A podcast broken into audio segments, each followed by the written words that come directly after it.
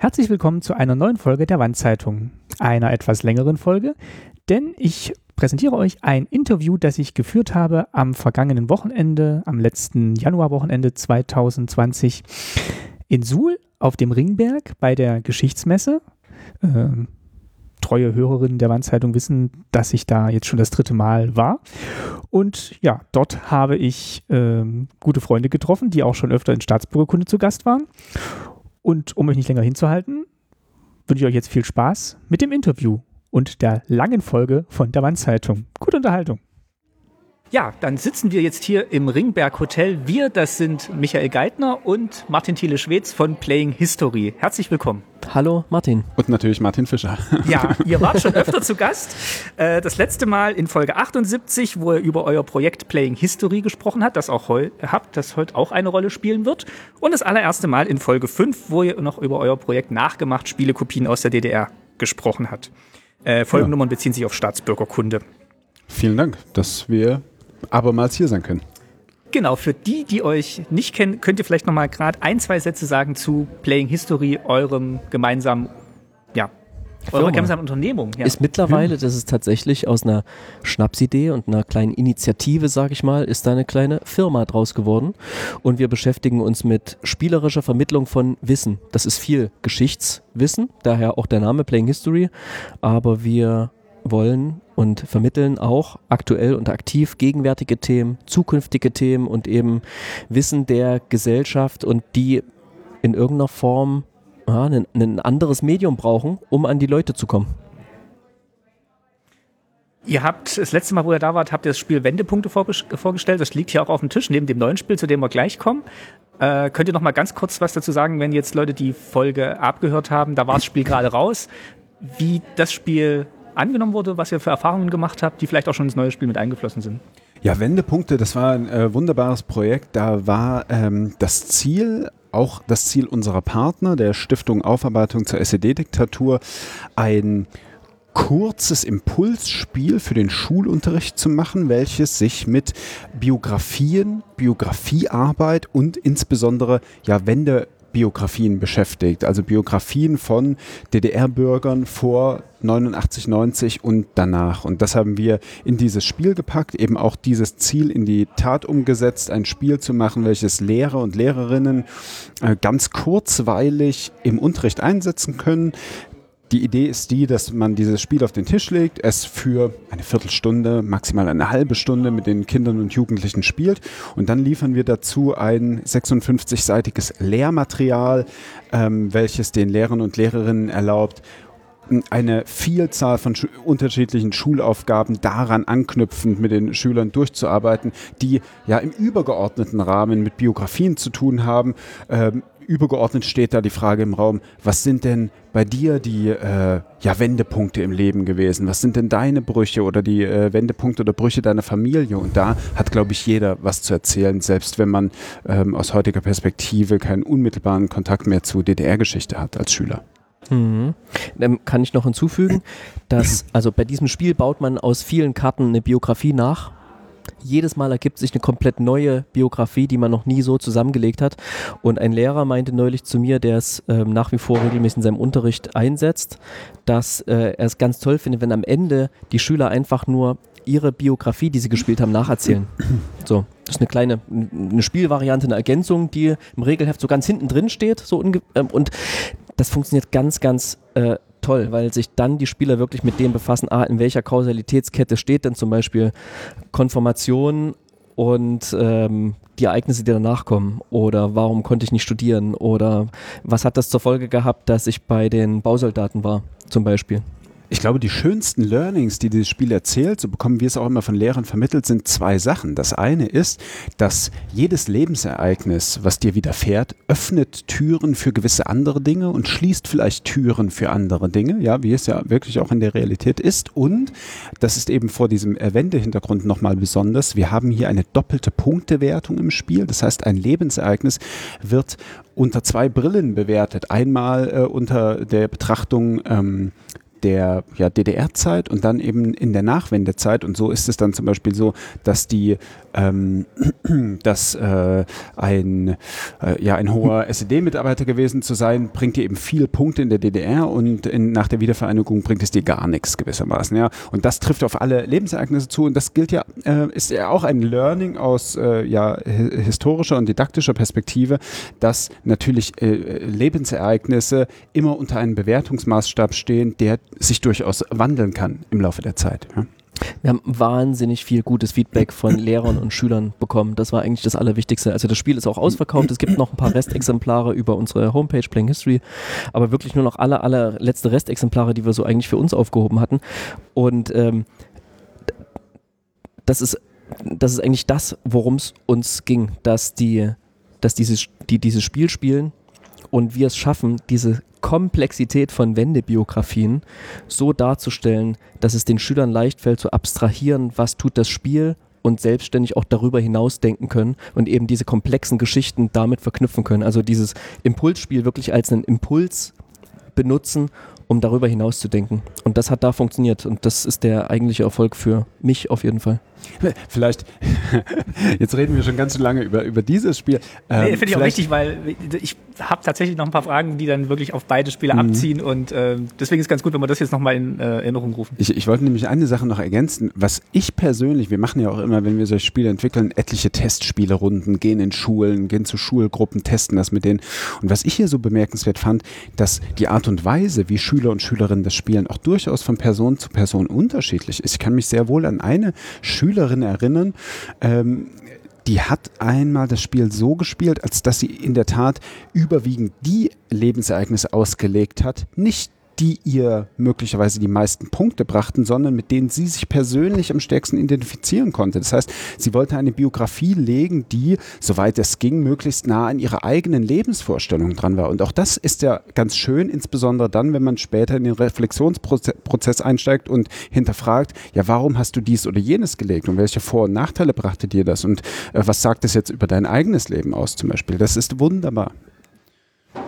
Ja, da hatte ich tatsächlich eine Frage, aber die stelle ich mal noch zurück, denn äh, ich wollte jetzt den Bogen schlagen zu dem neuen Spiel, was ihr gemacht habt. Gerade gesagt, das alte ist jetzt nur noch in kleiner Menge verfügbar. Und wir haben letztes Jahr, äh, weil wir auch öfter zusammen andere Spiele spielen, haben wir letztes Jahr aber auch ein Testspiel gemacht von dem neuen Spiel, was jetzt, jetzt hier fertig liegt, also im Mai 2019. Mhm. Ich gerade nochmal geguckt, habe ich ein Foto gemacht von den ersten Testspielerunden. Und jetzt am 15. Januar äh, zum 30-jährigen Jubiläum der Stürmung der Stasi-Zentrale in Berlin ist euer neues Spiel erschienen. Stasi raus, es ist aus. Und auch das ist wieder ein Kartenspiel, ähm, aber damit hören die Gemeinsamkeiten fast schon auf. Mhm. Erklärt mal kurz, was, worum es jetzt hier geht und ja, also ich sehe jetzt hier auch wieder eine Kartenbox auf dem Tisch liegen und auch wieder ein kleines Heftchen. Aber die Ansätze sind unterschiedlich, obwohl beides, und deswegen seid ihr auch zu Gast hier, einen DDR-Bezug hat. Mhm.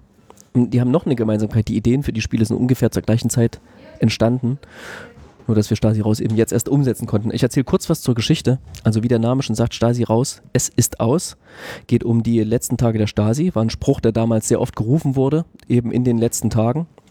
Und beschäftigt sich mit und auch wenn ich das einwerfen darf, äh, das war der Spruch, der auch an die Stasi-Zentrale hier in Suhl, wo wir uns gerade befinden, an die mhm. Wand gesprüht wurde. Ja? Und deswegen hat es hier auch so einen gewissen Suhl-Bezug. Mhm. Entschuldige. Genau. Und geht im Grunde um eine um eine friedliche Revolution nach der friedlichen Revolution oder als Teil der friedlichen Revolution nach dem Mauerfall, ähm, nämlich als die Bürgerinnen und Bürger in den Bezirks- und Kreiszentralen und später eben auch in der äh, Zentrale in Berlin die, ähm, die Ämter des Amtes für nationale Sicherheit besetzt haben, um damit zum einen ihre Akten zu sichern vor Vernichtung, die damals im Gange war, und eben auch, um sich ihrer eigenen Geschichte zu bemächtigen und diesen Apparat dieses alten Systems ja, zu stürzen, muss man so sagen, und lahmzulegen.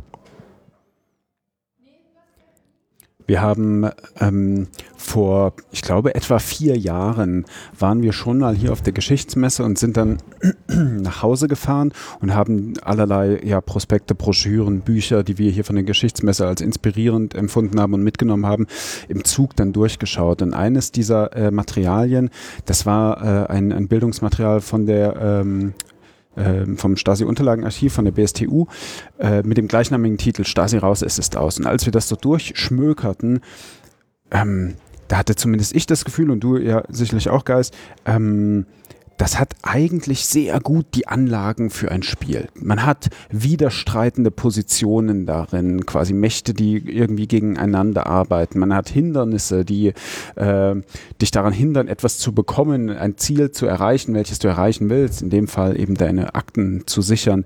Ja, und ähm, Klar, wenn man, wie heißt es so schön, wenn man einen Hammer hat, sieht man überall Nägel. Äh, wenn man Game Designer ist, siehst du in allen irgendwie eine Spielidee. Aber so äh, ging es uns in dem Fall, dass wir dachten, hey, das eignet sich super gut für eine Spielidee. Und da haben wir schon im Zug die ersten Skizzen aufgezeichnet, wie sowas aussehen könnte. Das hat sich seither von dieser ersten Skizze bis dahin natürlich eklatant nochmal verändert. Doch trotzdem blieb dieser Enthusiasmus da, dass sich dieses Stück Zeitgeschichte was ja auch mitunter droht, in Vergessenheit zu raten, weil es irgendwie so eine Nebenerzählung ist, hat man das Gefühl, ähm, dass sich das sehr gut eignet, in ein Spiel umgesetzt zu werden. Die größte Änderung wahrscheinlich, dass es tatsächlich nicht um die Sicherung der Akten geht aus Spielerperspektive, hm. sondern gerade das Gegenteil. Also äh, naja, also der Prozess war ein sehr spannender. Wir haben sehr, sehr viele verschiedene Konzepte durchgespielt. Wir haben sogar in Form eines großen Brettspiels gedacht, was sich nur mit der räumlichen Stürmung der Stasi-Zentrale befasst, wo die Bürger langgegangen sind, wo sie hingelaufen sind und so weiter. Und sind dann bei den vielen Überlegungen, die wir hatten, drauf gekommen, weil ne, im Spiel darf man alles durchdenken und durchspielen sozusagen. Da sind wir irgendwie beschützt durch den sogenannten Magic Circle, in dem wir uns befinden und haben eben auch mit dem Gedanken gespielt, wie es ist, dieses Spiel nicht aus Sicht der Bürger zu erzählen, sondern eben aus Sicht der Stasi, die halt ja, noch mit letzter Kraft in den letzten Wochen und Monaten eben versucht hat, sich in irgendeiner Form neu zu definieren, neu zu finden, Spuren zu verwischen und eben äh, ganz hart Unterlagen zu vernichten. Was ähm, bei Geschichts, äh, also es ist ja erstmal so, ich sagte eben, äh, wir, wir haben da ein ideales Setting. Was passiert ist, wenn man es jetzt ganz äh, reduziert betrachtet, ist ja das, auf der einen Seite gab es die Bürger, die demonstrierten und ihre Akten sichern wollten, auf der anderen Seite gab es die Stasi, die Akten vernichtet hat. So. Das äh, ist das Ausgangsszenario. Wie wir das mit einer historischen Brille beurteilen, das ist ja erstmal ein Werturteil, was sicherlich die historischen Experten hier auf der Geschichtsmesse alle schon haben, was aber vielleicht ein Schüler erstmal auch noch nicht hat. Ja? Das heißt, ähm, Schüler müssen zu ihrem Werturteil kommen. Ja? Und äh, es war nun unser Ziel, diese, ähm, dieses Setup, was ich eben beschrieben habe, darzustellen. Und das kannst du natürlich aus unterschiedlichen Perspektiven erzählen. Das kannst du aus einer Draufsicht erzählen, das kannst du aus der Perspektive der Bürger erzählen, was wahrscheinlich auch die naheliegende Möglichkeit gewesen wäre. Oder du kannst eben diesen Perspektivwechsel einnehmen. Und das Schöne an einem Perspektivwechsel, gerade im Spiel, ist doch, dass du damit, so, sofern das Spiel gut gestaltet ist, die Möglichkeit hast, die Sorgen, Nöte, Zwänge, Antriebe der ja, in Anführungszeichen Antagonisten zu erzählen, weil die haben ja auch gehandelt unter gewissen Vorzeichen. Und was diese Vorzeichen waren, das muss natürlich vermittelt werden. Ich glaube, an dem Punkt wäre es gut, mal kurz zu beschreiben, was im Spiel ah, eigentlich ja, genau, passiert. Genau, mal so das Gameplay ja. tatsächlich zu erzählen. Wäre vielleicht auch deine Frage gewesen, Martin? Äh. Oder soll ich mir die Frage selber stellen? Entschuldigung. Nee, ich würde, äh, also du hattest gerade diesen Magic Circle erwähnt und der wird auch nochmal in dem äh, Begleitmaterial, da kommen wir gleich auch ja. nochmal drauf, nochmal erwähnt. Und ähm, ich muss, ja, ich würde die Frage auch nochmal zurückstellen, weil ich, oder ich stelle sie jetzt einfach mal und beantworten sie später.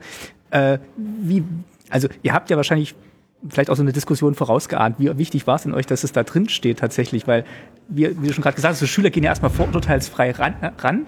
Und wir werden jetzt auch gleich merken, wenn du die Spielmechanik vorstellst, dass ja gewisse Dinge sich einfach auch ergeben und auch eine historische Wirklichkeit abbilden. Mhm und dann trotzdem nochmal der Verweis zu machen, das ist jetzt hier ein Spiel und da kann man auch mal anders denken. Also naja, diese, diese Diskussion haben wir nicht antizipiert, die haben wir geführt, ganz aktiv. Ja, also wir haben das Spiel ja nicht allein gemacht, ne? Das Stasi-Unterlagenarchiv und das DDR-Museum haben mit uns gemeinsam dieses Spiel gemacht.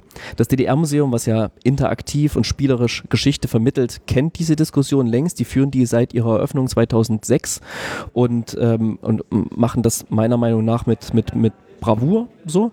Und ähm, die BSTU Genau, hat also diese die- Diskussion, glaube ich, noch nicht so oft geführt und hat sie mit uns sehr aktiv geführt. Und es gibt da ähm, starke Kräfte innerhalb der BSTU, mit denen wir dieses Spiel dann auch letztlich umsetzen konnten, die daran geglaubt haben, an, diese, an die positive Wirkung, die so ein Spiel haben kann.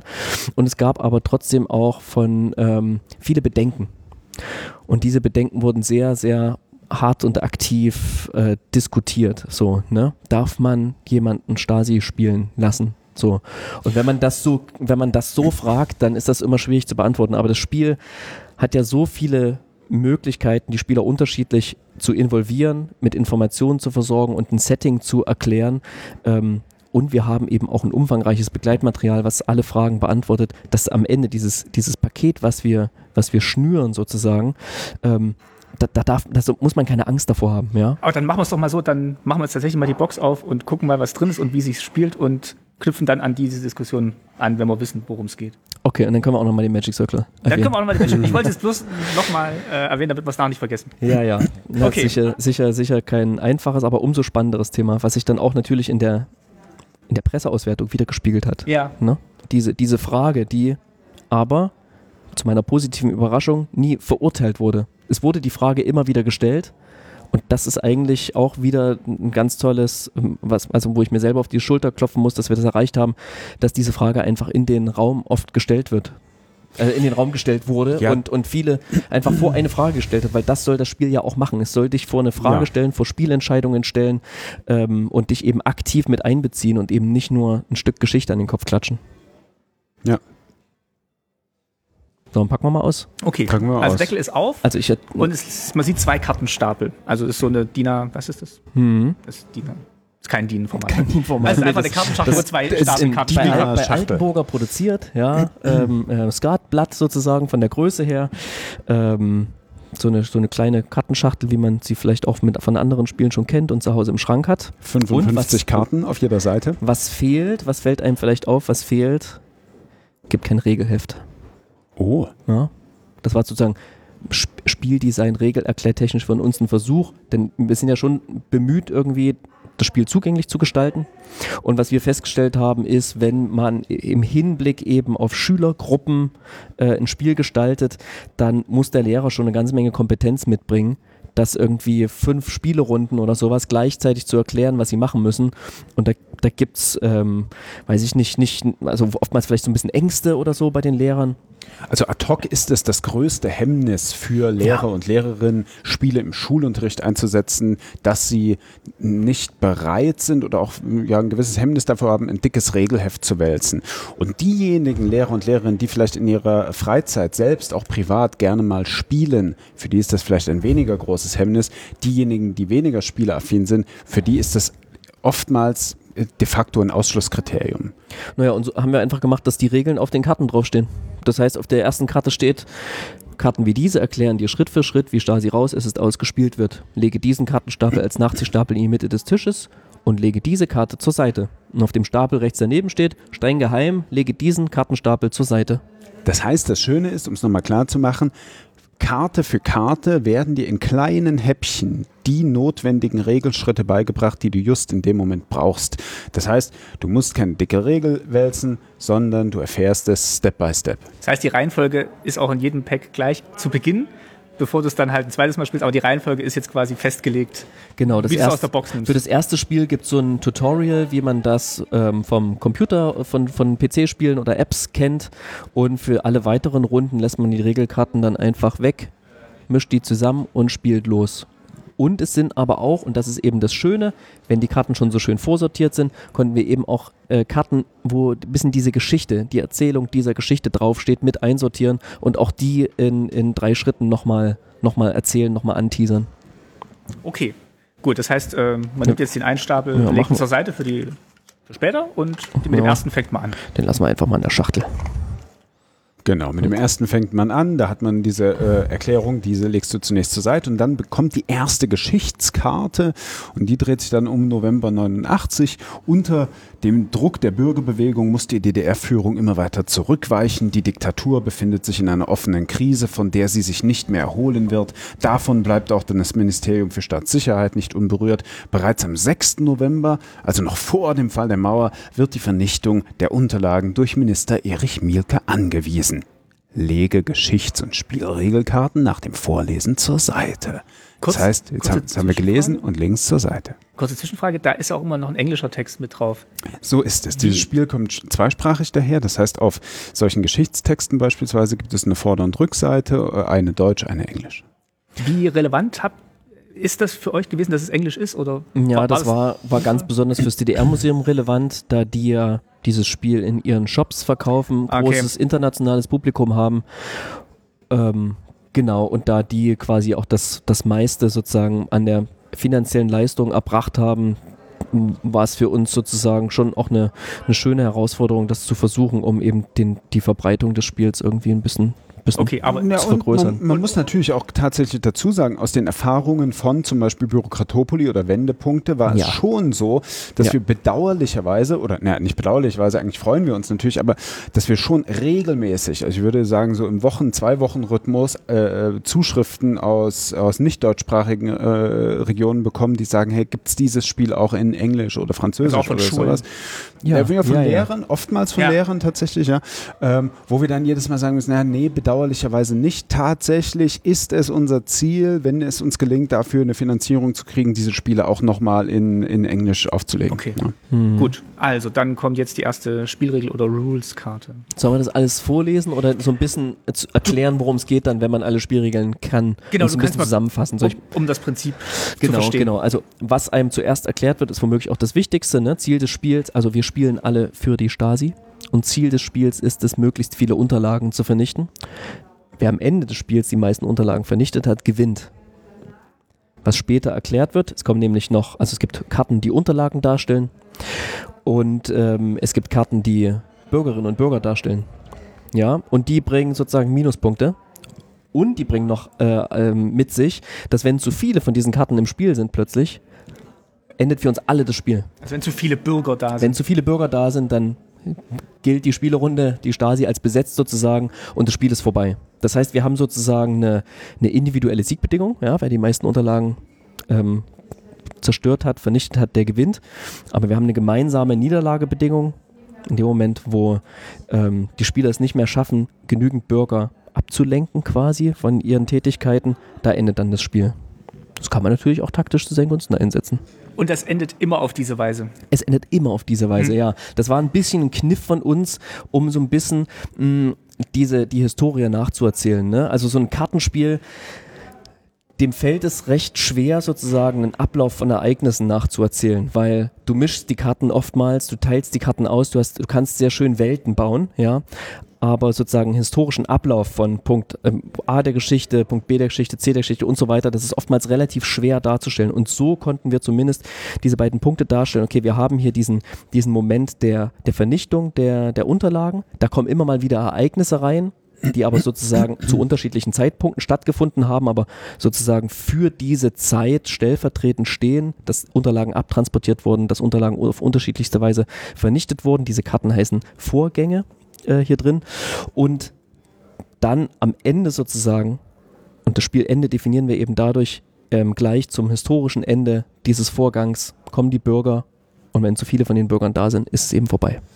Da, da möchte ich mal einen, einen winzigen Exkurs ins Thema Game Design wagen. Das ist ja sowieso stets unser Dilemma, wenn es darum geht, historische Spiele zu machen. Denn einerseits hast du äh, bei äh, historischen Themen ja oftmals eine ziemlich konkrete und nachweisbare, mit Quellen belegbare Chronologie von Dingen. Ja, die möchten wir auch möglichst nah an der Realität erzählen. Und gleichzeitig bedarf es beim Spielen ja auch immer eine gewisse Freiheit, ein Handlungspotenzial, dass ein Spiel auch mal in diese oder jene Richtung gehen kann. Denn deshalb ist es ja eben ein Spiel und keine Monographie. Und da müssen wir eben immer gucken, was sind unsere Leitplanken, in denen wir operieren möchten, wo sagen wir, ah, hier sind wir nicht bereit, von der historischen Chronologie abzuweichen. Und da war es eigentlich ähm, ein ganz schöner Kniff von uns, äh, empfinde ich zumindest äh, als einen schönen Kniff, ähm, zu sagen, dass wir das Spielende und damit äh, spielinhärent die Niederlagebedingung an die Erstürmung der Zentrale durch den Sieg der Bürger und Bürgerinnen definieren. Und hier muss man ganz klar unterscheiden. Ne? Das wird nicht historisch falsch dargestellt, sondern im Rahmen der Möglichkeiten eines Spiels sozusagen werden die Mechanismen so verwandt, um so viel Realität und Geschichte wie möglich abzubilden. Ne? Es ist eine große Abstraktion, so ein Spiel. Immer. Aber wir wollen natürlich das abstrahieren, was auch tatsächlich stattgefunden hat. Ja. Und da lassen wir uns auch auf Diskussionen ein. Und wenn da jemand meint, wir haben das was falsch dargestellt oder so, dann äh, sind wir da offen für, für Gespräche und ähm, genau, freuen uns auf diese, äh, äh, diese Diskussion. Aber der Eindruck soll sich natürlich schon einstellen, dass immer mehr Bürger kommen, dass man dann irgendwann aus Sicht der Stasi derer nicht mehr Herr wird. Also das quasi Ja, so ist es. die, die Menge, die ja auch personalisiert hier dargestellt wird. Also es sind ja verschiedene, sowohl verschiedene Vorgänge als auch Akten, als auch Bürgerinnen dargestellt auf den Karten. Genau. Das heißt, es ist jetzt nicht die Menge kommt, sondern es sind halt einzelne Typen Ja, genau. und Vertreter der Menge Aber, dargestellt. aber genau so ist es ja. Genau so ist es ja auch gewesen, wenn wir die historischen Ereignisse betrachten, dass dann plötzlich auch die in Anführungszeichen normale Bevölkerung einfach gesagt hat, boah, da passiert was, da muss ich jetzt dabei sein. Und tatsächlich, wenn man das Game mechanisch anguckt, die Bürger werden immer mehr, die Akten werden immer weniger. Genauso war es halt. Ne? Na, na also was wir, es gibt so viele so kleine Erkenntnismomente, die wir so in das Spiel eingebaut haben, auf die wir jetzt nicht so mit dem Finger zeigen und das ist es. Aber was das Spiel eben schön macht, ist es, dass für die Individ für die Spieler jeweils immer mehr Akten vor denen liegen, ja, also der Arbeitsberg gefühlt immer größer wird und dieses Gefühl, oh, ich kann jetzt mal hier aufräumen, das, davon, von dem muss man sich irgendwann verabschieden, dass man es schafft, alle Unterlagen zu vernichten. Irgendwann tritt dieser Punkt im Spiel ein, wo man eigentlich nur noch da so darauf aus ist, okay, ich mache jetzt, versuche jetzt hier noch so, so viel wie Punkte wie möglich zu machen. Ich kümmere mich jetzt nicht, jetzt nicht mehr darum, dass wir alle möglichst lange im Spiel bleiben. Und auch das ist ja eine Abbildung dessen, Genau. wie es gewesen ist. Ne? Genau, genau. Und das, das macht das Spiel sozusagen von alleine, ohne dass wir eine extra Regelkarte dafür schreiben mussten. So, also es lohnt sich schon dieses, in dieses, für, für manche ist es ja ungewohnt, ne, die, dass man so diese Regeln so Stück für Stück bekommt. Dann muss man erstmal mit weniger Regeln spielen, bevor man alle erklärt bekommen Mhm. hat und so. Ähm, da hoffe ich, begeben sich die Spieler schon erstmal so vertrauensvoll rein, weil das Spiel eben so ganz viele solche kleinen Erkenntnismomente bereithält. Ne? Also irgendwann landen dann vor einem Bürger und um diese Bürger abzulenken, legt man sie unter den Nachziehstapel wieder. So, und das macht man erstmal, diese spielerische Handlung. Aber was sich damit eben halt erzählt ist, ah, diesen unterm Nachziehstapel, die kommen auf jeden Fall wieder, Hm. wenn ich nichts, wenn ich es nicht schaffe, dagegen was zu unternehmen. Und das ist tatsächlich in unserem Playtest auch immer ein schöner Erkenntnismoment, dass klar ist, ja, okay, die Unterlagen, wenn sie weg sind, dann äh, sind sie eben gewissermaßen raus aus dem Spiel, gelten damit als vernichtet. Und dann verstehen die Spieler, ah, warte mal, wenn ich jetzt diesen äh, Bürger ablenke, dann kommt er wieder unter das Deck. Und dann checken selbst äh, weniger spielaffine Personen, oh, warte mal, wenn er unter das Deck kommt und von hier ziehe ich ja immer nach, dann kommt er irgendwann zurück. Ne? es sind immer weniger Akten Ja, im Deck, genau. aber Ja, ja. Das heißt, der Druck wird Ja. äh, visuell gefühlt einfach größer. Ja. Ich weiß nicht, wie es dir ging, Martin. Du hast natürlich noch eine, eine, eine deutlich ältere und weit entferntere, entferntere Variante von dem Spiel gespielt, als du es getestet hast. Aber wie ging es dir denn so beim, beim Spielen, als du das erste Mal. Ich habe versucht, mich zurückzuerinnern, wie wir das erste Mal gespielt haben. Ich glaube, die äh, regste Erinnerung habe ich noch, wo wir es an meinem Geburtstag in einer größeren Runde geplay-testet haben oder Mhm. ja, gespielt-testet haben. Ja. Und da war dieser Aspekt, glaube ich, schon mit drin. Da war dann nur noch mal so, ein- so ein Twist drin, dass ähm, ich glaube, in, in irgendeinem Zwischenschritt kamen die Bürger erst zu einem späteren Zeitpunkt.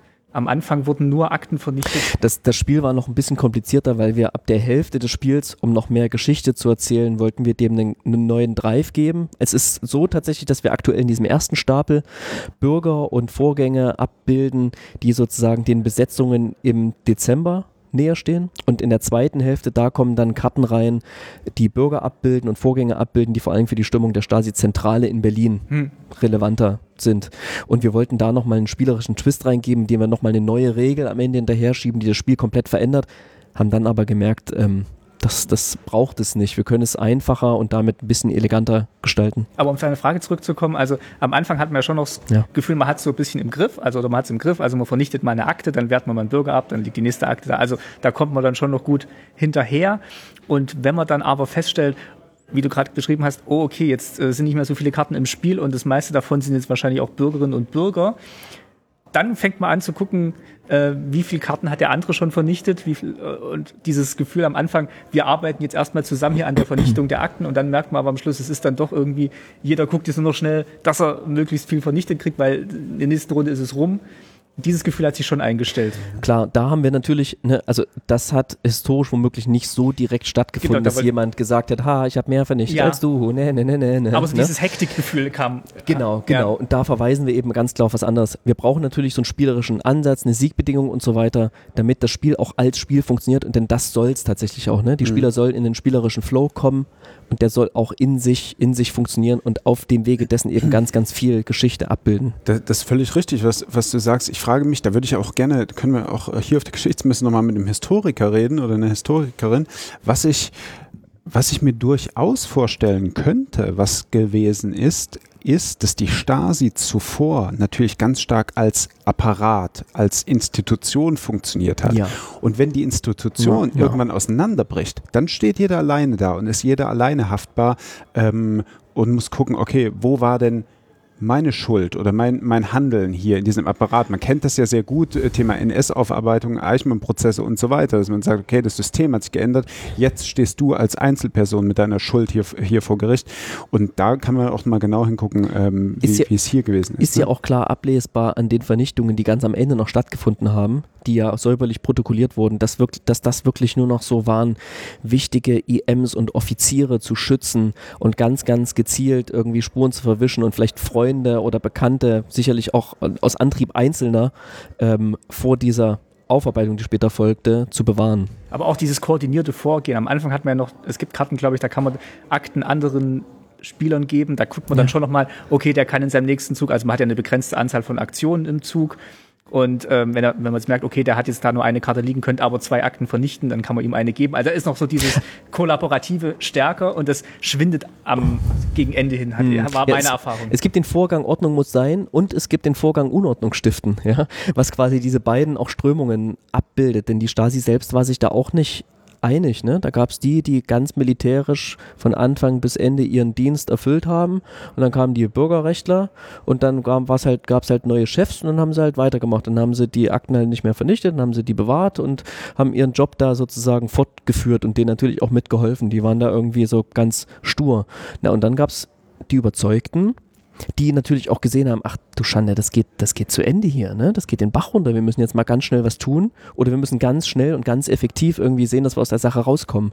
Mhm. Ähm, Deswegen das bildet sich dann natürlich auch ein bisschen durch die Spieler selbst ab, die, die spielen. Ne? Also wir haben hier, es gibt so kleine Spielerkarten, nennen wir die, so, die haben wir in Form eines Ausweises gestaltet, die jeder vor sich ablegt. Und ähm, da gibt es jetzt quasi keine, keine richtigen Charaktere drauf, aber es gibt Fotos und Namen eben, die wir zusammengesetzt haben aus unterschiedlichen echten Stasi-Beamten diesmal gab. Und da versuchen eben auch eine bestimmte Vielfalt abzubilden. Ne? Jüngere, ältere, militärische, angezogene sozusagen, ähm, männlich, weiblich und so weiter. Ja. Aber natürlich, klar, dies, das ist eine Geschichte, über die kann man fünf, noch fünf andere Spiele machen. So, das genau. Das Begleitmaterial, was dazukommt, das geht noch ein bisschen tiefer drauf ein. Also die Kartentypen, die haben wir ja gerade schon genannt. Also es gibt halt die Unterlagen, die Bürgerinnen und die Vorgänge. Die auch Unterlagen sind, ja. Ja, die auch Unterlagen sind, aber die nochmal, ja. Genau, und Spielregelkarten und, und Geschichtskarten. Und genau. die sind aber alle auch so gestaltet, dass sie noch ein Zusatzinfo haben. Also das sind, also da steht jetzt nicht nur eine Zahl drauf für, eine, für einen Wert, sondern die sind auch alle äh, unterschiedlich gestaltet und nehmen Bezug auf reelle per Person, wenn es jetzt Bürgerinnen und Bürger betrifft, oder Personengruppen, als genau. auch äh, ja. Arten von Akten und Dokumenten, Tonbanddokumente und so weiter. Also in unserem 56-seitigen Begleitheft sind ganz hinten auch nochmal zu jeder einzelnen Karte nochmal was gesagt und nochmal eingeordnet. Und auf den Karten selbst ähm, sind die sozusagen alle individuell benannt. Das heißt, wir haben in zusammen, ganz enger Zusammenarbeit mit der BSTU sozusagen ermittelt, okay, welche Unterlagen wurden denn überhaupt vernichtet haben die versucht, sozusagen in ein spielerisches System einzufügen, welche Unterlagen haben womöglich einen höheren Wert als, als andere.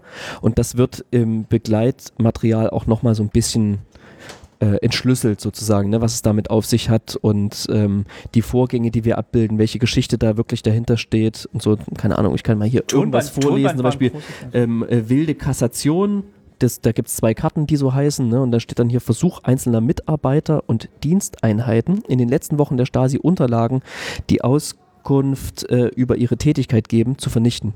Und die Aktion macht was?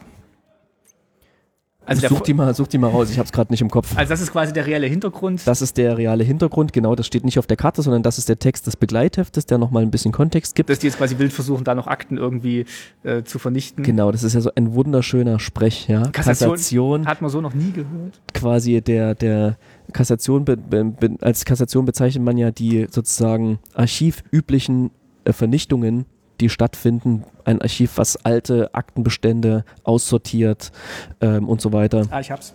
Und die wilde Kassation ist eben das, was in der letzten Zeit stattgefunden hat. Also bis zum 18. Dezember wurden die Vernichtungen ähm, ordentlich vermerkt. Und zwischen dem 18. Dezember und dem 15. Januar da wurden sehr wahrscheinlich auch noch weitere Akten vernichtet. Das ist nicht, nicht eindeutig belegt sozusagen, man weiß das nicht, aber wir wollten das in irgendeiner Form auch abbilden, ohne jetzt zu sagen, da kam Geheimdienst XY und hat sich die Akten rausgeholt und das gemacht sozusagen.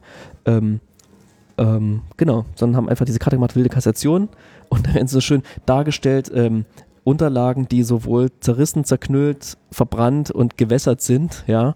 Ähm, und da nimmt man eine Unterlage eines Mitspielers oder einer Mitspielerin und vernichtet diese Unterlage, ja. Das heißt, man vernichtet nicht mehr nur das, was einem zugeteilt wurde, sondern guckt sondern wild, was gerade genau, man guckt, was einem gerade vielleicht, wo gerade was ausliegt, was einem vielleicht was bringt. Also was wir gemeinsam mit der BSTU und den historischen Beratern und Beraterinnen dort gemacht haben, ist in Bezug auf die Unterlagen. Wir haben geguckt, was wurde denn überhaupt alles vernichtet und wie lässt sich das zumindest grob einteilen in eine gewisse Wichtigkeit. Ja, so eine Anweisung mit Mielke-Unterschrift war einfach sehr, sehr wichtig, hat eine hohe Priorität für die Stasi, was zum Beispiel für irgendeine beliebige Sichtlochkarte äh, nicht gilt. Das Ähnliches gilt für die Bürger und Bürgerinnen. Da haben wir geschaut, wer war denn eigentlich in die Demonstration involviert? Und da haben wir natürlich ähm, ja gewisse Cluster gebildet. Ja, also zu einem großen Teil war das jetzt im Querschnitt die normale Bevölkerung gewissermaßen. Und dazu zählen dann eben die Handwerker und Handwerkerinnen, die Schichtarbeiter, ähm, dann aber natürlich auch politische Gruppen wie das Bürgerkomitee oder die Umweltbewegung. Ähm, wir haben religiöse Gruppen, junge Gemeinde, Pfarrer, die äh, Umweltbewegung, sagte ich, sagte ich bereits, äh, Frauen für Veränderung. Das waren ja die ersten, die in Thüringen, glaube ich, da versucht haben, ihre, ihre Akten zu sichern ähm, und so weiter. Ja, da haben wir auch geguckt, welche Gruppen gab es, welchen Impact hatten die für, für die gesamten Geschehnisse. Und letzter, äh, gleiches gilt dann auch für die Vorgänger als, als letztes Beispiel, dass wir eben so geschaut haben, was gab es überhaupt für Vernichtungsarten? Und das war eben von, du sagtest bereits, Ordnung muss sein, von ganz fein säuberlich protokollierter ähm, ja, Schreddern oder ja, Vorvernichten, ja, Vorvernichten, dann, dann äh, richtig vernichten, dann bis hin zur Kassation, was dann ganz wild war, äh, Gewässert, es gab Kollermaschine, großen Reißwolf, es wurden Sachen abtransportiert, es wurden Sachen äh, wild verbrannt irgendwo in Papierkörben. Oder ähm, eben einzeln rausgezogen, ne? ja, so als gezielten so. Quellenschutz, so, ja, wo Unterlagen verschwunden sind. Vielleicht gibt es auch noch Unterlagen, von denen man genau. meint, sie seien vernichtet worden, so. aber die liegen noch irgendwo. Und ganz häufig ähm, äh, bekommen wir auch äh, jetzt im journalistischen Kontext die Frage gestellt, okay, was, was, was lernt man denn oder was wird denn vermittelt? Und jetzt kann ich natürlich all diese Sachen, die ich eben schilderte, aufzählen und sagen, okay, das sind die Inhalte, die drin sind. Aber das Tolle an einem Spiel ist ja das, was in den Game Studies äh, Prozeduralität genannt wird. Äh, ähm, und das bedeutet, dass wir eben als Spieler und Spielerin hier einen Prozess durchführen, einen Prozess exekutieren und dann äh, unmittelbar in so etwas wie Ursache und Wirkung ähm, hineingezogen werden. Das also heißt, du merkst, deine Handlung hat genau, eine Auswirkung. Wir merken unmittelbar die Auswirkungen unserer Handlung und merken, was es eben bedeutet, wenn ich ähm, äh, wenn ich Unterlagen vernichte oder was es bedeutet, wenn ich mich nicht hinlänglich um die Demonstranten kümmere, äh, die ja unter anderem an den großen Toren dann abgewiegelt wurden und so weiter. Ja? Ähm, also wir spielen hier einen Prozess durch und durch das Durchspielen dieses Prozesses verstehen wir den besser. Und das ist der große Impact, den ein Spiel haben kann, weswegen wir einfach grundlegend der Haltung sind, dass Spiel ein hervorragendes Bildungsmedium ist und deswegen unser großes Interesse, das Ganze ähm, für Erwachsenenbildung, aber eben auch Schulbildung einzusetzen. Genau, und im Unterschied zu Wendepunkt muss man auch klar sagen, haben wir das Spiel so entwickelt, dass es womöglich nicht nur in Schulen gespielt werden kann, sondern auch durchaus ähm, in Privathaushalten, weil sich gezeigt hat eben bei Wendepunkte, dass super viele Leute das eben auch mit nach Hause nehmen wollen. Und wir haben beispielsweise auch eine direkte Zuschrift bekommen über die Seite von einer Frau, die meint, hey, ich war, ich war eben Opfer der Stasi und ich finde es super, dass ihr das macht, damit es nicht in Vergessenheit gerät. Ich möchte so ein Spiel haben, um es eben auch zu Hause irgendwie meinen Kindern vermitteln zu können. Ja. Ähm, was passiert ist und na, womöglich nicht nur die, die Geschichte zum hundertsten Mal zu erzählen, sozusagen irgendwie eine neue Form zu finden, eine neue, eine neue Erzählweise. Hm. Ich kenne mich jetzt nicht so, also schon ein bisschen aus, aber ich weiß jetzt nicht, es ist ja kein Bürgerdemonstrant zu Schaden gekommen. Tatsächlich nicht, ne? Das ist, muss man auch sagen, es wurde nirgends geschossen, auch da nicht, Was auch obwohl ein Vorteil da bewaffnete. Organe sozusagen Ja. das, ähm, diese, diese Bezirkszentralen bewacht haben. Es ist auch ein Vorteil fürs Spiel, oder? Also, oder es war eine Erleichterung. Eine Es ist Erleichterung. komisch, komisch, so drüber nachzudenken. Ähm, Also, ja, erstmal ich ist es weiß nicht, ob dann dieses Spiel möglich gewesen wäre. Keine Naja, Ahnung. Also tatsächlich ist das eine Frage, wenn ich ganz ehrlich bin, hier mal unter uns. Wir, wir sind ja nur zu dritt. Uns hört ja niemand zu. Nein, Quatsch. komm, komm, Ähm, komm zu, ja. ähm, ganz ehrlich ist es so, dass wir uns natürlich über diese Frage grundlegend viele Gedanken machen. Natürlich ist Stasi raus da ein Anlass, aber auch unabhängig davon. Ich habe äh, einen guten Bekannten, Jörg Friedrich von Paint Bucket Studios, die äh, veröffentlichen in Kürze das Spiel Through the Darkest of Times. Und das Spiel ging sehr stark durch die Medien, weil es das ich hoffe, ich sage jetzt nichts Falsches, aber nach meinem Wissen das erste Spiel ist, was legitimerweise das Hakenkreuz zeigt. Ja? Und auch da gab es ganz äh, massive Kritik, zum Beispiel vom Gewerkschaftsbund. Die hatten mal eine große Überschrift, da hieß es, mit dem Hakenkreuz spielt man nicht. Ja? Und das geht aber am Thema vorbei, na, nach meinem Dafürhalten. Man muss dazu sagen, in seinem Fall äh, ist es ein Spiel, welches sich dem Widerstand im Dritten Reich widmet. Ja? Und er selbst versteht sich auch, äh, ich glaube, das kann ich, kann ich so sagen, als antifaschistischen Game Designer. Ja? Er hat ein großes Ziel, wirklich äh, ähm, das Thema ähm, das Thema kritisch aufzuarbeiten ja, in der NS-Geschichte. Ähm, und mit ihm hatte ich natürlich viele Diskussionen auch über, über die Frage, was ist jetzt legitim zu zeigen und was nicht. Und tatsächlich bewegen wir uns, äh, wenn wir über Nazi-Diktatur reden, auch nochmal auf einem anderen Feld, als wenn es jetzt hier um, um das Thema äh, Unterlagen vernichten der Stasi in ihren letzten Lebenszügen geht. Ja? Das ist schon klar. Gleichwohl glaube ich, dass wir aufgrund dieses Perspektivwechsels und aufgrund dieses von Michael angesprochenen Magic Circles durchaus die Legitimität haben, ähm, uns auch in die Rolle zu versetzen derer, die wir eigentlich nicht gutieren. Und trotzdem können wir sie spielen, glaube ich. Bis zu welchem Grad das geht, darüber lässt man, lässt man sich gepflegt diskutieren und ich würde sicherlich auch nicht alles machen. Ja, aber ich glaube, hier Ich ist das wollte es auch legitim, nicht, ne? ich wollte es nicht anklagen, ich wollte nur mal herausheben, dass diese friedliche Revolution eben auch was ist, was jetzt tatsächlich dem, dem Spiel zugutekommt, um zu zeigen, Mhm. es, die Menschen waren ja auch nicht, also auch nicht gewaltbereit, äh, die Bürgerinnen und Bürger. Also sie werden auch nicht so dargestellt auf den Karten. Man, man Ja, sieht, ja, man sieht genau. die Gruppen, die eine Entschlossenheit haben, also ist auch vom, vom Artstyle so dargestellt, dass die eine Entschlossenheit haben, aber keine Aggression. Mhm. Und es ist einfach so dieses, sie kommen immer wieder und sie geben jetzt keine Ruhe mehr. Mhm. Das ist eher das, was rauskommt. Das- und das- deswegen manches hilft, dass da keiner umgekommen ist, um das eben auch zeigen zu können. Hm. Das war auch was, wo wir sehr viel dran gefeilt haben. Ja, im Design den richtigen auch, ne? Ton hinzubekommen der Illustrationen. Ne? Denn die Illustrationen, die sollen schon auch abstrahieren und wie weit dürfen Illustrationen karikieren, ja, so dass sie irgendwie noch Teil eines Spiels abbilden. Wie bunt können wir das Spiel überhaupt machen? Was ist das maximal, sozusagen, was, wa- wie, wie bunt darf das maximal sein? Ähm, wo sind vielleicht auch Farben in der Geschichte, die wir finden können, beispielsweise durch die Mappen der verschiedenen ähm, Mhm. Stasi-Unterlagen? Und da haben wir eben, da haben wir sehr genau hingeguckt und da musste unser Illustrator tatsächlich durch mehr Iterationen gehen als sonst. Tatsächlich, äh, wenn ich das mal sagen darf, als kleiner Wink noch, es ist auch so, dass die zum Beispiel die Illustration der Vorgänge, die da ausgeübt wurden, oder auch die Profilbilder der Stasi-Mitarbeiter doch auch durchaus eher erdige Töne, äh, ein bisschen, ein bisschen so Sepia-mäßig daherkommen, wohingegen wir äh, schon versucht haben, ähm, die Bürger und Bürgerinnen sehr positiv, farbenfroh, äh, ja, ja, qua- quasi positiv äh, darzustellen, ja. Ähm, das, das war schon, war, war durchaus unser Wunsch.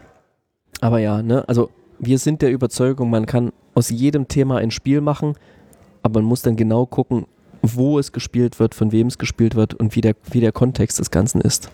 Wie wird denn, also das nochmal die Frage, die, die ich zurückgestellt hatte von vorhin, die äh, Schülerin, von der du gesagt hast, die hat Wendepunkte so gespielt, dass sie was abgebildet hat, was in ihr war und sich eigentlich mit den Karten sehr beschäftigt hat und nicht auf die Siegbedingungen aus war und jetzt die Punkte geguckt hat.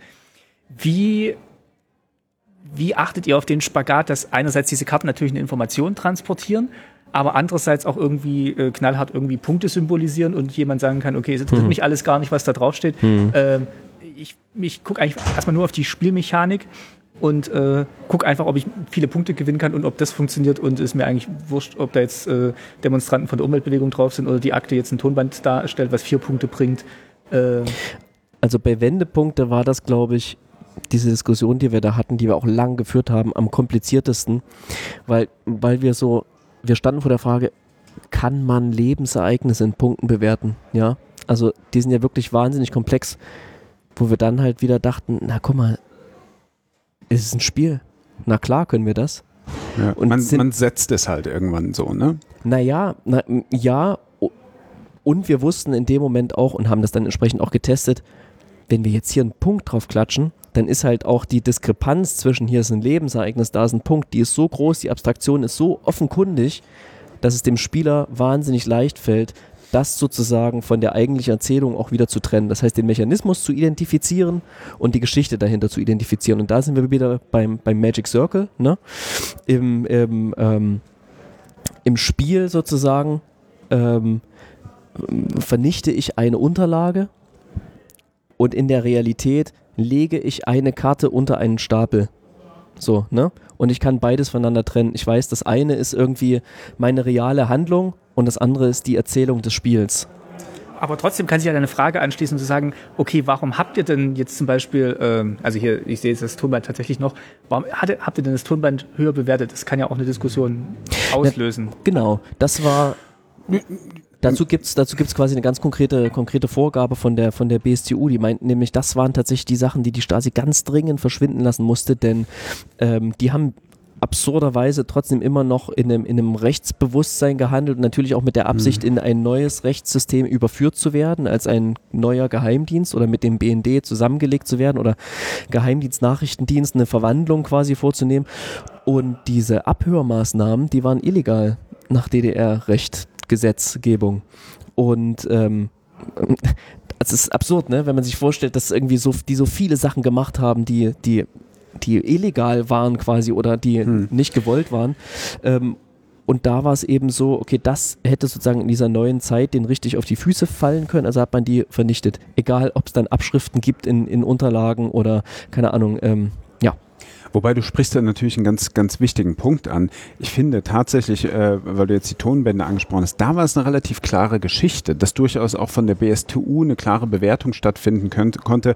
Ja, so eine Tonbandaufzeichnung aus den Gründen, die Michael eben geschildert hat, war einfach brisanter als jetzt eine, ein altes Honecker-Porträt oder ein, ein, altes Lehrbuch oder sowas, was auch vernichtet wurde. Ja.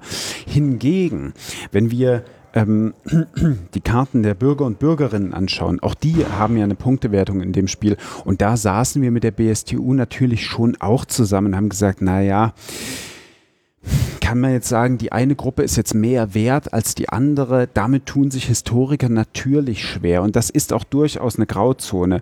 Aber ähm, zum Beispiel war es ganz schön anhand äh, der, äh, ich will mal ein Beispiel bringen. Wir haben zum Beispiel den Pfarrer drin und wir haben die junge Gemeinde drin. Ja, und da meinte die BSTU dann schon im Gespräch oder wir arbeiteten das so raus, dass letztlich die institutionalisierte Person, nämlich der Pfarrer, für die ganze Situation eigentlich eine weniger tragende Rolle gespielt hat, als jetzt quasi äh, bottom-up die die Gruppe von Leuten, nämlich dann eine junge Gemeinde, die da quasi geschlossen dann hinspaziert ist. So.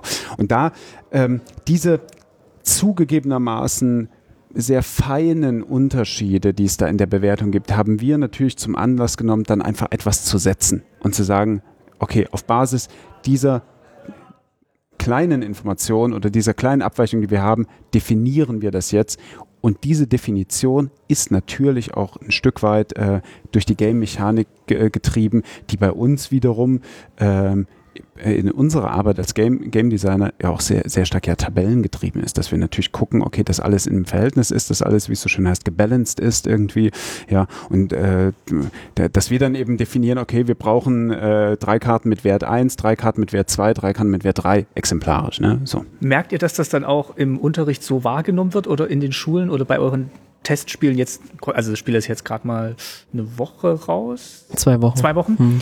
Habt ihr da jetzt schon Feststellungen gemacht, dass das auch so erkannt wird? Ist es dann noch zu früh oder ist das tatsächlich auch was, was vielleicht auch erst beim dritten oder vierten Spielen äh, äh, offensichtlich wird und ihr froh seid, wenn so diese grobe Ebene und dieses Gefühl, okay, irgendwann sind die Bürger nicht mehr aufzuhalten, dass das schon mal hängen bleibt beim ersten Spielen. Genau, also was uns, was uns auffällt, die, die Story transportiert sich definitiv. Diese Feinheiten, wie welche Unterlage ist, wie bewertet, da stößt sich nie jemand dran. Auch bei Wendepunkt hat sich nie jemand dran gestoßen, dass eine Lebensereignis mit vier Punkten bewertet, das andere mit drei. Das, das fällt ihnen wahnsinnig leicht, das zu, das zu abstrahieren und nimmt uns auch immer wieder die Angst davor, nach Wendepunkte wieder ein Spiel zu machen, wo wir sozusagen was kategorisieren, was nie so in der Form kategorisiert war, sondern eher auch den Mut zu haben, zu sagen, okay, wir versuchen das so korrekt, wie es nur irgendwie geht, abzubilden, bauen aber dafür ein spielerisches System, in dem, sich, in dem wir die Geschichte auch einbetten. Ne? Also es ist schon ein, ein Tanz zwischen Spielmechanik und ähm, Geschichte, die wir Aber erzählen. wird es wahrgenommen und löst dann auch im Schulunterricht irgendwie eine Diskussion mal aus oder ich, ein Gespräch? Ich kann mich erinnern. Deswegen was, genau, meinst du jetzt die Wertigkeit, die Punkte auf den Karten? Ja, oder? und überhaupt das, überhaupt das rauszuarbeiten, dass man sagt, okay, die, die inszenierte Kirche war vielleicht gar nicht so wichtig wie die junge Gemeinde So. und das als Auslöser zu nehmen, diesen Punktewert und zu sagen, äh, guck mal hier, ähm, oder eine Frage an die Schüler, guck mal hier, das hat irgendwie nur halb so viele Punkte wie das andere. Was glaubt ihr, warum ist das so? Warum haben die Spieldesigner das gemacht? Also, auf jeden Fall. Ja. Auf jeden Fall, das wird wahrgenommen. Ich kann mich sogar erinnern, das äh, bezieht sich jetzt auf Wendepunkte. Da haben wir sogar auf einer Metaebene innerhalb des Lehrmaterials eine Frage drin. Ich kann sie jetzt nicht wortwörtlich wiedergeben, aber äh, die Schuleinheit geht so ein bisschen in die Richtung, naja, in dem Spiel Wendepunkte sind Lebensereignisse bewertet. Auf welcher Basis werden die denn eigentlich bewertet? Ja, dann kommst du eben schnell zu dem aktuellen politischen Hintergrund, unter dem du operierst. Und wie würdest du deine Lebensereignisse bewerten? Und welche quasi Kategorien setzt man darüber auf an? Wie kann man, kann man überhaupt Lebensereignisse miteinander vergleichen? Also, dass man all das auch zum Anlass nimmt, um in so eine Metareflexion zu kommen. Ähm, ja, was ist, was ist eigentlich mein Leben? Was ist ein gutes Leben? Wo sind Brüche ähm, und so weiter? In, in diesem speziellen Fall jetzt. Und wir bauen halt auch immer wieder so kleine Stolpersteine ein. Bei diesen Unterlagen ist jetzt zum Beispiel so, dass wir uns, ähm, dass wir eine Unterlage reingebaut haben, die halt null Punkte wert ist. Ja, die bringt wirklich gar nichts. Aber über die stolpert jeder Spieler, also in jedem Spiel stolpert man über diese Unterlage. Warum gibt es hier eine Karte, die eigentlich keinen spielerischen Wert hat? Und dann fängt man an zu reflektieren, was ist das denn? Ah, das sind hier Büroabfälle. Ah, die haben auch Büroabfälle vernichtet. Und dann ist man dadurch vielleicht wieder angeleitet, auf die anderen Karten genauer zu schauen, was wird denn da vernichtet. Aber ähm, das findet definitiv statt und da müssen wir oftmals auch nicht diese Stolperfallen einbauen sozusagen, die einen dann so ein bisschen darauf hinstoßen. Das machen die Spieler von, von allein. Ne? Also ganz viele Spielerunden hatten, hatte ich tatsächlich Testspielerunden, wo diese, diese Dokumente hingelegt werden und dann wird ganz säuberlich vorgelesen, wie jedes Dokument heißt sozusagen, obwohl es für den spielerischen Ablauf keine Rolle spielt, aber es gehörte irgendwie so dazu, das, das laut zu auszusprechen und in jeder Testspielerunde und jeder Runde, in der wir es gespielt haben, gab es danach eine Diskussion über die Stasi und über die letzten Tage der Stasi. Ich möchte nochmal diese Büroabfälle unterstreichen, weil ich glaube, das ist tatsächlich insofern eine gelungene Karte, weil sie erstens, wie Michael sagte, dazu anregt, überhaupt nochmal darüber nachzudenken, aber was wird denn hier eigentlich vernichtet? Da wird ein wertvolles Tonband vernichtet, aber es wird auch ganz konventionell der Müll einfach entsorgt, ja, das, das ist passiert. Dann hast du aus, aus Gameplay-Sicht, hast du auf einmal eine Nuller-Unterlage, du weißt als Spieler, ich soll Unterlagen vernichten und gleichzeitig hast du jetzt eine Nuller-Unterlage, aber warum soll ich die überhaupt vernichten? Die behindert mich ja eher. Und zum dritten Punkt, wenn ich da mal ein Augenmerk drauf richten darf, äh, die Hörer sehen es natürlich jetzt nicht, da ist eine Bananenschale drauf und da stolpern die Spieler und Spielerinnen natürlich auch drüber, weil ähm, natürlich das so ein kleiner Seitenhieb ist, so in, insofern ja, Stasi möglicherweise privilegiertere Position, die eben auch erlaubte, ähm, rare Südfrüchte ja, das eigen zu nennen. Ja. So. Wie essentiell ist das Begleitmaterial? Also würdet ihr sagen, man kann das auch eine Schulklasse ohne das Begleitmaterial geben? Kann man das Na, wenn da ein kompetenter Lehrer daneben steht, dann kann man das der Schulklasse auch einfach so hinlegen, auf jeden Fall. Also wenn es jetzt wirklich im Unterricht eingesetzt wird, dann ähm, ist es natürlich immer super, dem Ganzen ein bisschen Kontext zu geben und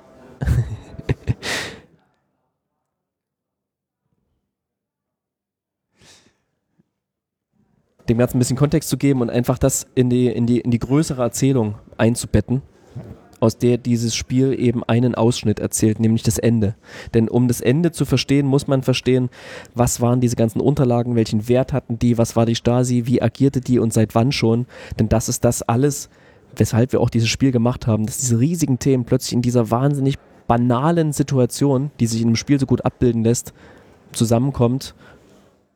Ja, Genau, das war ja, ja unser ursprünglicher Ausgangspunkt. Ja, und tatsächlich muss man auch äh, so sagen, äh, Lehrer haben immer sehr viel zu tun und Lehrer nehmen es sehr, sehr dankbar auf, wenn sie ein originelles Bildungsmaterial geboten bekommen, was ihnen gleichzeitig sehr viele Möglichkeiten eröffnet, wie sie dasselbe in den Unterricht einbinden können. Und dazu ist dieses Bildungsmaterial schon sehr, sehr gut. Ich würde jedem äh, Stasi raus auch so auf den Tisch legen, einfach zum Spielen, weil ich doch davon ausgehe, dass es ein lehrreiches und gleichzeitig vergnügliches Spiel ist und doch wenn man es zur Bildungsarbeit einsetzen möchte, ist dieses Begleitmaterial schon sehr zu empfehlen wo gibt es das Spiel? Ähm, das andere habt ihr gesagt, gibt es jetzt schon nicht mehr? Also wenn man das jetzt haben will, wo muss man hin? Auf Wendepunkt gibt es noch 20 oder so? Ja, Wendepunkte ist wirklich äh, äh, on the edge ausverkauft zu sein. Das kann man noch auf playinghistory.de äh, bestellen, aber wirklich nur noch, ja, tatsächlich, äh, glaube ich, etwa 20 Exemplare. Das Lehrmaterial davon ist, glaube ich, ausverkauft.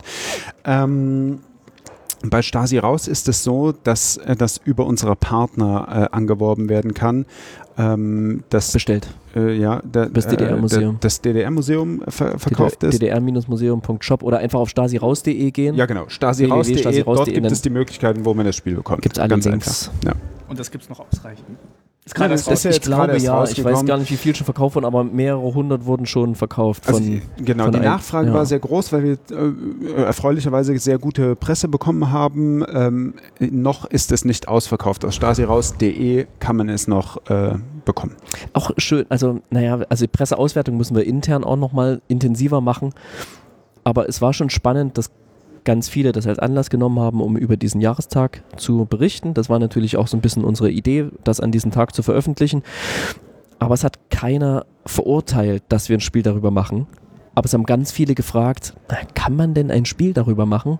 Und das ist toll. Das ist ganz, ganz großartig, ja. dass wir die so ein bisschen konfrontiert haben damit, sich mit diesem Ereignis zu befassen, weil die ja dann schon irgendwie ähm, ein bisschen weiter recherchieren mussten und, und gucken, was, was hat es denn mit diesem Tag auf sich? Was ist denn konkret passiert und was erlaubt sich das Spiel sozusagen darzustellen mhm. an Geschichte? Und man muss ja auch ganz ehrlich mal sagen, mit kleinen Seitenhieb an die Journalisten, man kann auch schon unterscheiden zwischen guten und, und weniger guten Journalismus, wer das Spiel eben dann einfach nur aus der Pressemitteilung entnimmt und sich selbst dazu ein Werturteil erlaubt oder wer das Spiel tatsächlich ja. spielt. Denn Spielen und das ist auch das Schöne am Medium, unterliegt eben diesem prozesshaften Charakter, dass man ein Spiel, und das ist meine These, erst hinlänglich versteht, wenn man es auch spielt. Ähm, und so mögen alle Kritiker, die dieses Spiel gespielt haben, hier mit Kritik an uns treten und wir möchten da sehr gerne diskutieren. Aber tatsächlich ist es so, äh, wäre ich sehr interessiert daran zu schauen, okay, wenn du eine kritische Haltung zu diesem Spiel hast, was entsteht denn dann bei dir beim Spielen? Äh, welche Gefühle löst das aus, warum ist das so, wo kommt das her und so weiter. Und da kann man, glaube ich, sehr viel entdecken, was dann quasi Ursache und Grund dieser Kritik ist. Und ich bin da tatsächlich sehr, sehr diskussionsbereit und bin da auch sehr neugierig, wie, wie Spieler und Spielerinnen das erleben. Ihr spielt ja morgen hier auf der Geschichtsmesse oder stellt es vor mit, einem, mit einer Spiele-Session. Ähm, das wird spannend. Hier ist ja. keine Schulklasse, hier sind viele Historiker, hier sind viele Lehrer, genau. hier sind viele Experten zu dem Thema. Ich bin sehr gespannt. Äh, ich, ich verspreche jetzt nicht zu viel, aber ja. vielleicht machen wir noch eine kleine Nachinterview morgen, ganz kurz. Ja, eure, Aus, eure Auswahl, wie diese Gruppe das hier aufgenommen hat. Also ich, ich stelle es mir spannend vor. Ja, viele Leute, die seit Jahren darauf war komplett anders über Geschichte sprechen sozusagen und ja. für die das ein sehr sehr neues, sehr ungewöhnliches Format ist. Ich meine, ist ein Kartenspiel, jeder kennt Karten, so ne. Das das Medium sollte jedem geläufig sein und ähm, es wird ja auch sehr viel gespielt, aber für viele ist halt gibt gibt es einen absurden Widerspruch zwischen Spiel und und Ernst sozusagen. Aber ähm, wie Freud schon so schön sagte, ne, das Gegenteil von Spiel ist nicht Ernst, sondern Wirklichkeit. Dass dir spontan jetzt eingefallen ist, freut Nein, ne, das, das steht das, im Vorwort. das, ja, ist es tatsächlich. Nein, ich weiß nicht, Nein, keine nein, nein, nein. Aber Das ist auf jeden Fall ein Zitat, was ich mit mir seit sehr, sehr vielen Jahren ähm, ähm, herumtrage. So, und was auch eine große Motivation ist, weil mir da aufgegangen ist, dass das, was dann später auch diese ganzen in der App-Welt die Serious Games bezeichnet haben, ich kann sehr ernste Inhalte spielerisch vermitteln und womöglich sogar besser vermitteln als mit jedem anderen Medium. Von, davon sind zumindest wir überzeugt. Dann sage ich erstmal vielen Dank an Michael Geithner und Martin Thiele Schwetz. Äh, wie gesagt, ich will nicht zu viel versprechen, aber wir gucken mal, ob wir den Rekorder morgen noch mal laufen lassen können. Heute ist der erste Abend der Geschichtsmesse. Wir sind heute Mittag angekommen. Jetzt kommen noch äh, anderthalb Tage. Äh, vielen Dank, dass wir das schon mal machen konnten. Und äh, wir gucken mal, wie die Reaktionen sind, wenn ihr morgen das Spiel vorgestellt habt und habt spielen lassen. Ja, ich danke dir, Martin. Vielen Dank auch dir, Martin, und alles Gute für deinen Podcast. Ja, lass eine Runde spielen jetzt. Sehr gut. Dankeschön. Tschüss. Tags darauf. Und wie versprochen melden wir uns nochmal von der Geschichtsmesse. Wir, das sind äh, Martin Thiele Schwetz und Michael Geithner und äh, ich. Ähm, wie angekündigt ist jetzt der Workshop rum, in dem ihr euer Spiel präsentiert habt. Und wir wollten nochmal ganz kurz hören, oder ich wollte nochmal ganz kurz hören, ähm, was eure Erlebnisse waren, weil wir so ein bisschen vielleicht die äh, Befürchtung oder vielleicht auch die äh, Hoffnung hatten, dass diese andere Zielgruppe hier äh, auch nochmal ganz andere Reaktionen hervorbringt. Wer mag? Also ich glaube, wir können sehr positiv auf den Workshop zurückblicken. Ich hatte das Gefühl, ich weiß nicht, ob du, Michael, das genauso siehst, aber ich hatte das Gefühl, dass ähm, doch zunächst eine gewisse Skepsis vorherrschte, ähm, dass man ähm, ein bisschen mit der Attitüde reingegangen ist, ja, wie kann man denn äh, diesen Perspektivwechsel in einem Spiel vornehmen? Wie kann man denn äh, Kinder oder Jugendliche oder junge Erwachsene in die Rolle der Stasi bringen? Und dann haben wir sehr ausführlich unsere Gedanken dabei erklärt und da hatte ich schon das Gefühl, da wird das Eis ein bisschen gebrochen und die merken, okay, da sind Leute am Werk, die sich wirklich was dabei gedacht haben und wo die Entscheidungen nicht aus einer fixen Idee gekommen sind, sondern wirklich äh, ein bisschen Sinn und Verstand dahinter ist. Und zum anderen sind wir dann ins Spiel gegangen, haben ähm, die die ja, äh, Zuhörerinnen spielen lassen. Es waren viele Lehrer und Lehrerinnen darunter. Und da hatte ich wirklich das Gefühl, ab dem Moment, wo sie dann eingestiegen sind und gecheckt haben, ähm, dass es auch zum einen quasi ja, mitreißt und spannend ist und zum anderen aber eben auf so vielen Ebenen Geschichtswissen transportiert. Ich glaube, da war das Eis dann gebrochen und ich habe jetzt eigentlich nur positive Stimmen am Ende gehört und die Nachfrage, die es direkt danach gab, ob man denn ein Spiel mitnehmen kann oder wo man ein Spiel bekommen kann, die äh, zeigt, dass da doch ein Interesse da ist. Was ich ganz spannend fand, war eine Reaktion zwischendrin. Und zwar haben wir ganz viel, wie wir auch schon dir erzählt haben, über die Konflikte gesprochen, die so eine Anwendung, Geschichte auf Spiel mit sich bringt, eine große Abstraktion und haben da sehr detailliert über ganz bestimmte Punkte gesprochen, die Farben der Unterlagen und die, die Bepunktung der Unterlagen und so weiter und sind da sehr, sehr kritisch und sehr fragestellend rangegangen und dann kam die Reaktion, naja, ist ja, ist doch ein Spiel. Ja, also in dem Moment waren die schon so überzeugt und da gab es so einen Punkt, wo sich die, wo sich die Leute so ein bisschen auch, also nicht, nicht gespalten haben, aber wo man gemerkt hat, viele Leute, die dann schon irgendwie we weniger pingelig waren sozusagen als wir. Und das ist eigentlich immer schön, dass das, also gibt mir das Feedback, das ist cool, dass wir so einen hohen Anspruch an das Game Design irg- irgendwie legen und dass es dann eben auch für andere so funktioniert und die zu den gleichen Schlüssen kommen wie, wie wir. Denn das ist ja immer die große Frage, wenn du das Spiel so zu Hause vor dich hin bastelst und dann testest mit bestimmten Leuten, ist das, was sozusagen im Test an Feedback kommt, auch repräsentativ für die vielen anderen verschiedenen Leute, die es da draußen gibt und auch das Spiel spielen könnten. Ich fand es jetzt schön, dass du auf so einen Aha-Moment angespielt hast, weil äh, ich, ich dachte, du meinst einen anderen Moment. Für mich gab es nämlich auch so einen, einen Moment, wo ich das Gefühl hatte, ah, okay, jetzt ist hier wirklich nochmal ein Groschen gefallen bei denen. Und zwar ähm, sagte ich sinngemäß, wir müssen uns immer vor Augen halten, dass Kinder und Jugendliche sehr kompetent sind, wenn es darum geht, so etwas zu erlernen. Und dass Kinder und Jugendliche, wenn sie spielen, schon immer wissen, dass sie spielen und damit auch innerhalb dieses Magic Circles Dinge machen können, die sie vielleicht nicht außerhalb äh, desselben gutieren würden. Und da äh, habe ich doch im, im Auditorium heftiges Nicken gesehen, wo, wo äh, ich das Gefühl hatte, ja, insbesondere die Lehrer und Lehrerinnen, da sind schon viele dabei, die eine gewisse Offenheit spielerischen Formaten gegenüber haben und durchaus wissen, okay, wir können den Kindern und Jugendlichen Dinge zumuten und wir können denen zutrauen, dass sie da abstrahieren können. Was mir noch aufgefallen ist, tatsächlich, ähm, ihr habt natürlich diese halbe Stunde Einleitung gemacht, wo ihr das Eis gebrochen habt und auch mal erklärt habt, aber diese, diese Reaktion, von denen ihr gestern zum Teil auch berichtet habt, dass man sich dann wirklich sehr viele Gedanken macht und äh, geht das und darf man das, die war hier eigentlich gar nicht. Ist das wirklich so dieses, dieses Mindset, mit dem man reingeht und vielleicht auch schon dieses Vorwissen hat? Oder ist einfach das Spielen dann auch nochmal noch, noch ein Punkt, der wichtig ist, auch ohne diese ganze Vorrede? Ich weiß gar nicht, ob dieses, diese Haltung gar nicht da war. Ich hatte eher das Gefühl, dass, wenn sie denn da war, wir sie nicht oder kaum mitgekriegt haben in dem heutigen Workshop, weil wir durch unseren Vortrag und äh, die damit verbundenen Überlegungen, die wir offengelegt haben, den potenziellen Kritiken schon den Wind aus den Segeln genommen haben. So habe ich es wahrgenommen. Ja, ja, auf jeden Fall. Du musst dir vorstellen, dass ja im, im Unterricht oder woanders, da wird vorher nicht viel diskutiert. Da wird vielleicht was zur Geschichte erzählt, dann wird das Spiel auf den Tisch gelegt und dann geht's plötzlich los. Das heißt, man wird, das, das Wasser, in das man geworfen wird, ist deutlich kälter, als es heute war. Das war schon so fußwarm, würde ich sagen. Aber du wirst auch selten den Fall haben, dass das Spiel einfach auf den Tisch gelegt wird und die haben noch nie was gehört von der Stasi und dass da Akten vernichtet wurden, oder ist das eure also es wird jetzt nicht zum Start der Lehreinheit verwendet, oder? Nein, zur Geschichte hast du was gehört, aber nicht zur Gestaltung des Spiels und sozusagen über den Perspektivwechsel, die Rolle, die man einnimmt, dass man Unterlagen selber vernichten muss und was da alles mit vernichtet wurde und so.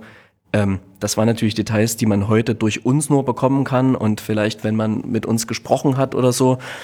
Aber die haben die Lehrer meistens gar nicht. Die haben das, was in diesem Lehrmaterial steht und das ist auch, ähm, zumindest was das Game Design anbelangt, natürlich, natürlich deutlich einfacher gehalten als die Einblicke, die wir heute gegeben haben. Von daher, ja, die Reaktionen sind nicht repräsentativ für die ganzen Spielerunden, die es da draußen gibt. Aber es war natürlich spannend, weil das waren Lehrer, die heute hier waren, ne, das waren so Multiplikatoren, es waren Aufarbeiter, vielleicht auch ähm, Opfer sozusagen, Historiker, ja. Ähm, also Leute, die sich permanent mit Aufarbeitung beschäftigen und auch sehr, sehr kritisch und zum Teil auch sehr konservativ rangehen an das Thema.